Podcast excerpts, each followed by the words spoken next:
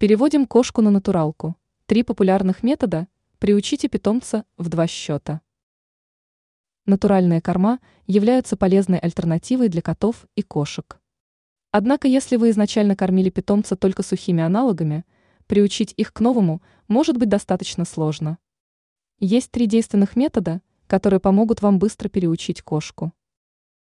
Метод приучения.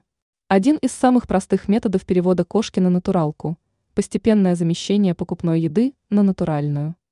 В первые 3-4 дня вы добавляете к сухому корму 25% натуралки. На следующие 4-5 дней натуральный корм уже должен составлять до половины порции. Далее содержание магазинного корма сокращается на треть. Полностью перейти на натуральный корм кошка должна через 2 недели. Метод чередования. В данном случае присутствует промежуточное звено – влажный корм. В первые две недели вам нужно будет приучить кошку к влажному корму, а еще через две недели начинать кормить ее мясом. И животное даже не заметит, что что-то не так. Метод замещения. Самый радикальный метод предполагает, что в один день вы просто перестаете класть специализированный корм и полностью заменяете его натуралкой без перехода.